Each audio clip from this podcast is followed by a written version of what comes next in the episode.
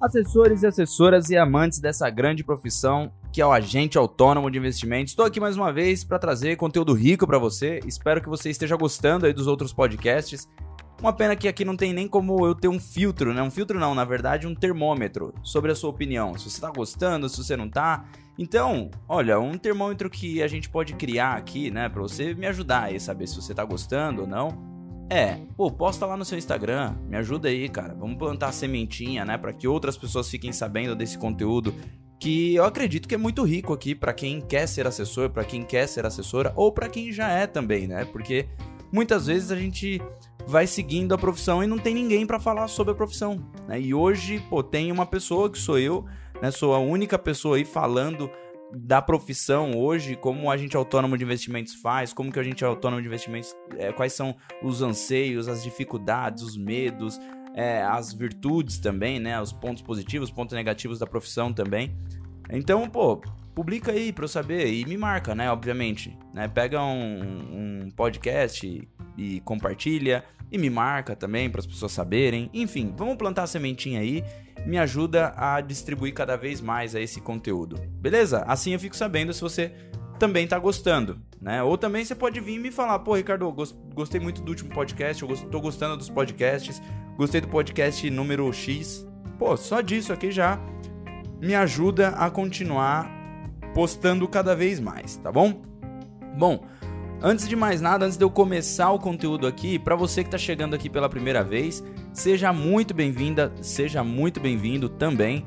Qualquer dúvida que você tenha, pode me chamar em qualquer uma das redes sociais que são Instagram, rsilva.ai. Também tem o site, né? O site que é o hub de tudo isso daí, vidadeassessor.com.br. É só você acessar lá e, cara, fica à vontade aí para ler tudo e também para comentar o que você precisar. Tem também o YouTube, né? Outra plataforma aí que você pode comentar lá também, me pedir ajuda, enfim. E tem o Telegram também, que é muito importante para você também conseguir uma comunicação ainda mais direta comigo lá no grupo. É só me marcar também, rsilva.ai, tá lá no grupo também assim. É só você me marcar lá no grupo que eu te respondo com certeza. Posso demorar ali um pouquinho mais, né? Mas eu te respondo com certeza. Bom, então é isso. Eu sou o Ricardo Silva e eu tô aqui para te ajudar nessa profissão. Legal? E hoje eu quero falar sobre começar por agente, por agente autônomo ou pelo banco. E eu vou te dizer a minha experiência. A minha experiência passou por isso. Eu passei de agente autônomo de investimentos para bancário, de bancário voltei para um agente autônomo de investimentos. Na verdade, quando a gente se torna agente autônomo de investimentos, a gente nunca mais deixa de ser, né? É, é um negócio assim que se você continuar pagando a taxa, pronto, tá, tá ali, tá feito. Inclusive, né? Quem tá aí no começo de outubro agora tá já, né, tem que pagar a taxa. Lembrando você aí, outubro, começando o último trimestre do ano de 2020, o ano cancelado pela pandemia, você tem que lembrar de pagar a sua taxa CVM. Então, pague sua taxa CVM para você continuar sendo um agente autônomo de investimentos em dia, tá bom? Era isso que eu queria dizer para você. Vamos lá como é que a gente começa? O que, que vale mais a pena? Começar como agente autônomo? O que, que vale mais a pena? Começar como bancário para depois se tornar agente autônomo de investimentos? E aí vem muitas questões, né? A, a galera sempre me pergunta assim: é, Ricardo, cara, eu tô começando, eu tenho 20 anos ou tenho 30 anos, o que, que vale a pena? É eu começar pelo banco ou começar como agente autônomo? O que, que eu faço da vida, né? É difícil, já vou logo é, fazer um disclaimer aqui é bem difícil eu dar esse, essa resposta assim de bate pronto a pessoa, olha, o melhor é você ser bancário. O melhor é você começar pelo banco. Ou então, não, não, não, começa pelo, como agente autônomo. Cada um tem um porquê disso, né? Então, primeira coisa que eu quero dizer para você, analise o seu porquê. Né? Por que, que você gostaria? O que, que, o que, que te leva a pensar? O que, que te motiva a pensar de que talvez seja melhor o banco? Ou de que talvez seja melhor o assessor de investimentos? Muitas pessoas, e talvez agora você vai é, conseguir se enxergar na situação, mas muitas pessoas querem se tornar bancária pelo simples fato de não confiar no seu taco. E então quer passar o risco para uma para uma organização, que pode ser o banco, né? Então, a grande parte das pessoas que querem ir para o banco analisa bem se você não está querendo ir só para que você passe o risco para outra pessoa. Por quê? Vamos lá. É, quando você está indo para o banco, você tem um fixo, né? Que é algo que te garante que você vai sobreviver durante o mês, certo? Então vamos aqui pensar em outubro. Você entrou em outubro, você já sabe que em novembro, no dia 5, no dia 15, no dia 10, no dia 20, sei lá quando que paga, né? Ou no, no banco, no meu era dia 20 que pagava. É, até dava para escolher pagar duas vezes, mas enfim. É, você sabe que na próxima data você vai receber o valor, né? Se é 4 mil reais, se é 3 mil reais, se é 5 mil reais, se é 7 mil reais, independente. Você sabe que você vai receber. Né? O banco vai te pagar aquilo ali pelo trabalho prestado. Independente se você prestou um bom trabalho ou um mau trabalho, ele vai te dar esse fixo. E esse fixo é que te traz um conforto e é que te possibilita passar o risco para frente, né? Passar o risco para outra pessoa. Quando você tem um fixo, o seu risco está sendo passado para essa outra pessoa, porque ela está te pagando de acordo com o que ela espera, mas que você ainda não fez. Então ela fica ali, né? Pagando fixo de, sei lá, 4, 5 mil reais e esperando que você vai dar um retorno para ela daqui um ano, sete meses, oito meses, enfim. Então hoje é assim que funciona para o bancário. E às vezes pode ser que você esteja querendo ou esteja pensando em se tornar bancário por esse, por esse fato.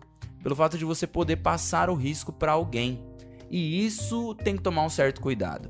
Por quê? Quando você vai passar esse risco para alguém, você está simplesmente querendo testar a sua, se você gosta disso ou se é isso mesmo que você quer. Só que você quer fazer com que alguém passe por esse problema. E sinceramente, eu não confio. Não, não, não, não, não é que eu não confio. Eu não apoio você a pensar, a fazer isso. Você pode até pensar dessa forma, né? Mas eu não apoio que você faça isso.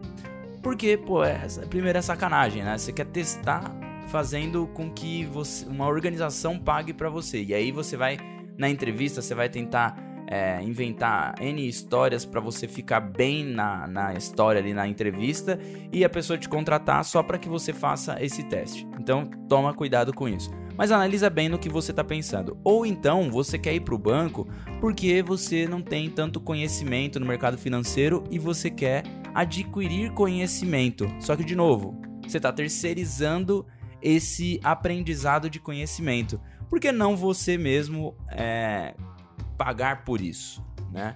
Por quê? Vamos lá, se você não tem experiência, significa que você é, vai querer adquirir experiência de alguma forma. E qual que é essa forma hoje? A forma é você entrando num banco, ou entrando numa asset, ou em qualquer outra coisa, e se vendendo muito bem, dizendo que você vai desempenhar bem o trabalho, só que você não tem a ideia completa de como que você vai desempenhar bem aquele trabalho. Então, de duas, uma. Ou você vai entrar numa vaga que você realmente não tem experiência, mas você disse que tem e tal, mas só porque você tem esse fixo também garantido, você sabe que, olha, mesmo que eu não tenha, tá tranquilo pra mim, mas não tá tranquilo pra organização, e é sacanagem. Agora, tem um segundo ponto que aí eu acho que é favorável. Você ser é, é, honesto ou honesta, dizendo para a instituição que eu estou aqui porque eu não tenho experiência e eu gostaria de entrar em uma vaga para ganhar experiência. E aí, óbvio, você tem que estar tá concorrendo a uma vaga é, de o caixa, ou até mesmo se você é novinho ainda, novinha, você entra aí no Posso Ajudar, e você vai desempenhando uma pequena carreira para começar a pegar experiência e respirar um pouco do mercado financeiro. Isso em banco, tá? Existe essa possibilidade.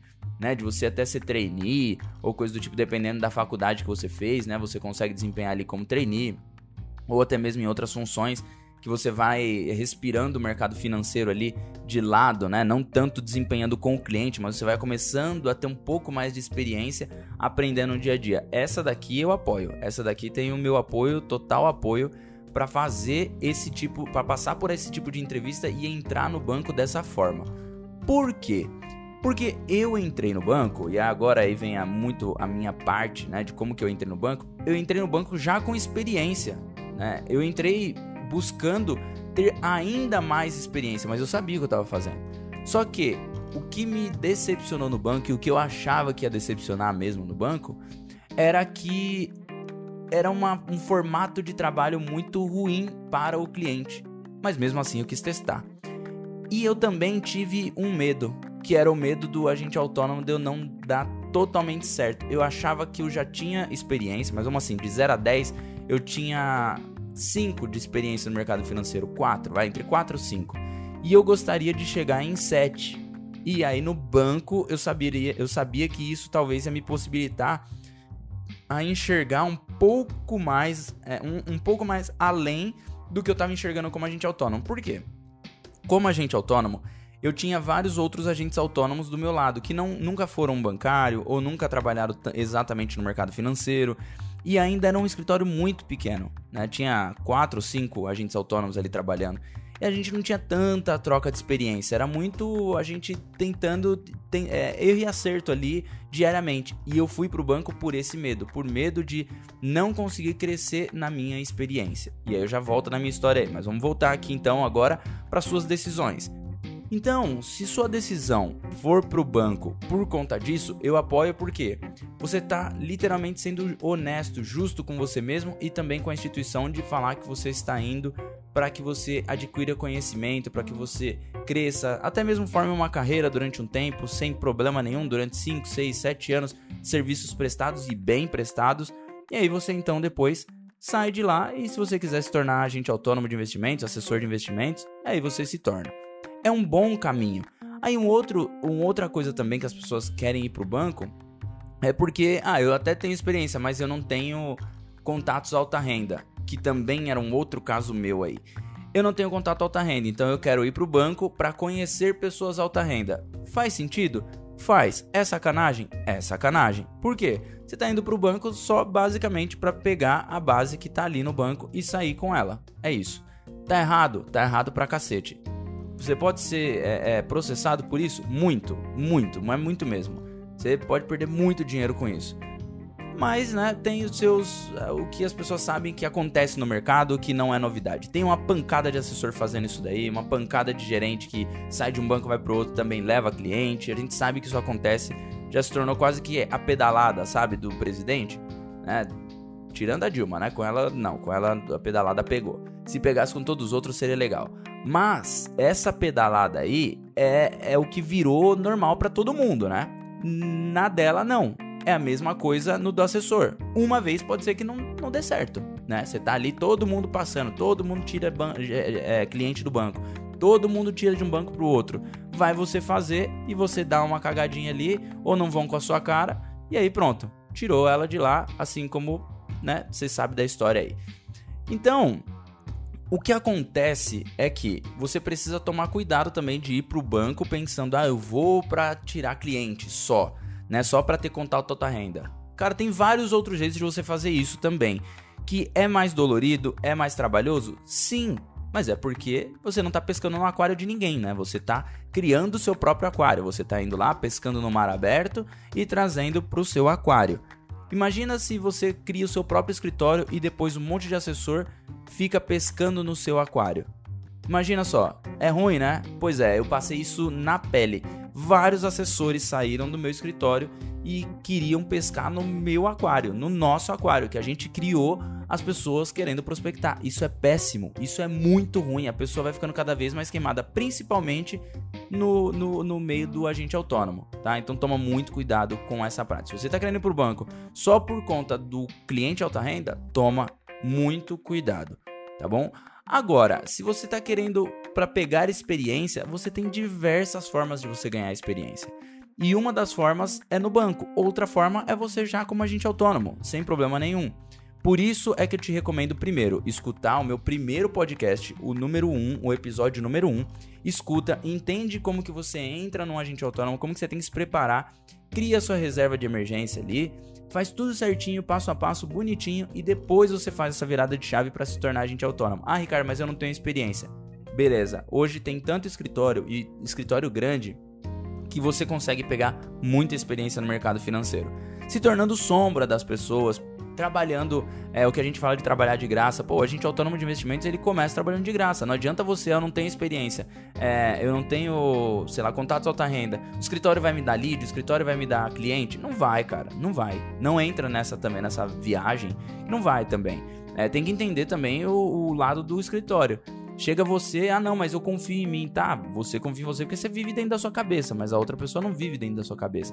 Então ela não vai chegar para você e vai falar assim, ah, vou te pagar um e meio, dois mil reais, três mil reais, vou te dar um fixo aí para você poder se manter nos primeiros meses. Cara, ele tá investindo em você.